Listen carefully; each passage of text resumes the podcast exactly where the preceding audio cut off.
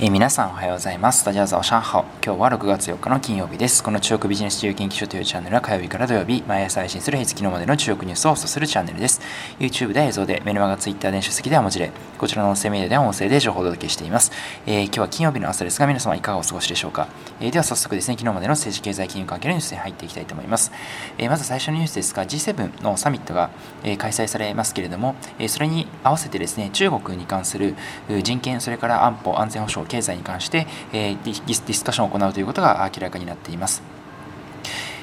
中国をですね、集中的に、について、中国問題について集中的に7カ国 G7 が話すというのは異例の事態かなというふうに思います。それから続きまして、中国のですね、人口に関するニュースですけれども、14億人をですね、突破していたのが2年前だったということで、国家統計局というですね、中国の統計を取りまとめているところが改めて発表をしました。1年から19年の抽出調査に誤差があったということで、それを計算し直したところ、上振れしたということがあったんですけれども、中国のですね、この統計局の数字、信憑性も含めて疑義が残っているというところになります。それから続きまして、企業のニュースに移りたいと思いますけれども、DD ですね、配車アプリの DD ですけれども、こちらのですね、グループ会社が約3億ドル、日本円にしますと約330億程度を資金調達ということで、公衆記者集団というですね、自動車メーカーから資金を調達するということが出ています。それから続きまして、ネットイースですね、ゲームで有名なネットイースなんですけれども、そのですね、音楽配信部門がありまして、こちらをですね、切り離して、香港で上場申請をするということがですね、出ています。明らかになりました。上場申請を行ったということが明らかになりました。会社名は正式にですね、ネットイースクラウドミュージックという会社になりまして、クラウドでですね、音楽が聴けるようなサービスになっています。それから続きまして KKR ですね、投資ファンドのアメリカのですね、米系の投資ファンドであります KKR なんですが、シンガポールのですね、同じく投資会社と組みまして、香港のシェアオフィス大手でありますウディエグゼクティブセンターというシェアオフィスを買収していくということを発表しました。新型コロナウイルス後のですね、このシェアオフィスの需要を見込んで、それに向けた先投資を行っていくということになっています。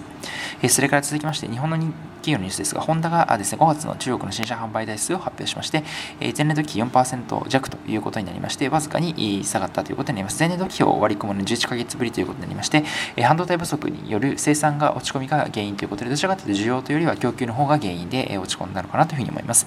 では最後にマーケットニュース見ていきましょう。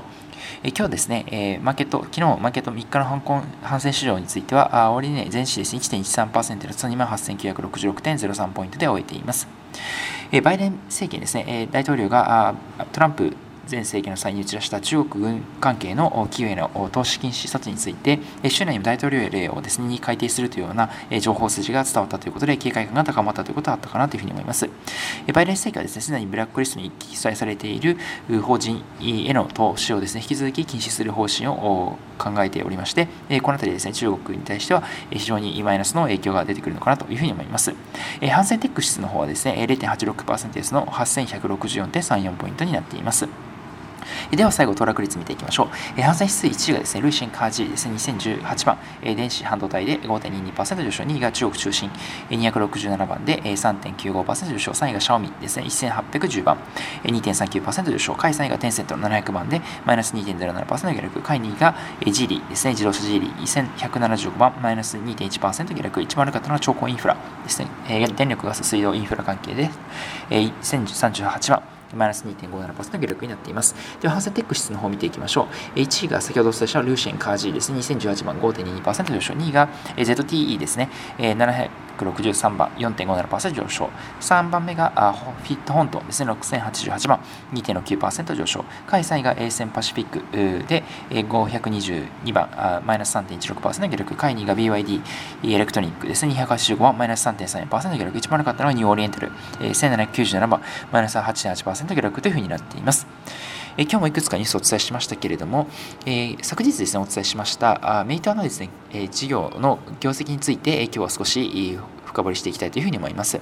えメーターですね、えー生活関連アプリということで、中国ではもう使わない、都市部ではですね、使わない、知らない人はいないというようなあメガアプリですけれども、日本でですね、あまり知名度が高くないかなというふうに思うんですが、というのも日本にですね、進出してきてないということはありますので、えあまり知名度が多くはないということなんですが、えメーターはですね、え今、ユーザー数非常に伸ばしておりまして、特に主力のデリバリーフードサービスですね、この辺りも非常にユーザー数を伸ばしているというような状況になっています。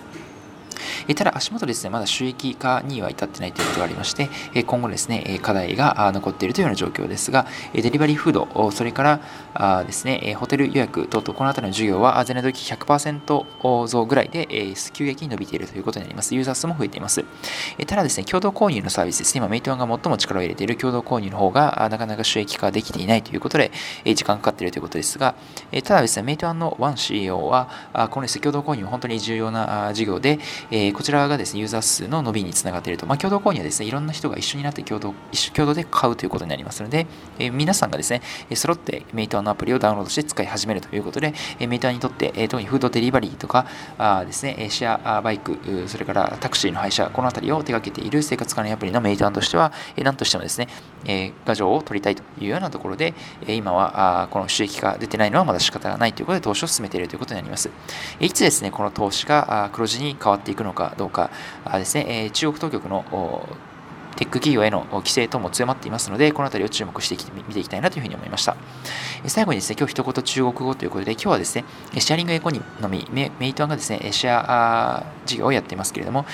シェア経済ですね、シェアリングエコノミーっていうのを言いたいと思います。これですね、コンシャン、人事というふうに言います。まずですね、えシェアリングという意味が、共用の共ですね、共有の共という字に、ね、教授のという字のを書きまして、経済は人事というふうに発音します。これを合わせて、えですね、シェアリングエコノミーは、ゴン、コンシャン人事というふうに発音します。今日はですね、えー、メーターのニュースがありましたので、えー、こちらの中国語とさせていただきます。えー、本日はこちらで以上となりますが、こちらの音声以外も YouTube の電子書籍、Twitter 等で日々情報を配信しております。概要欄の方にリンクを貼っておりますので、ご興味ある方はぜひ一度ご覧いただきましたらと思います。それでは皆さん本日も良い一日をまたお会いしましょう。グッドラック注意に面ハウユン、シャツジェン。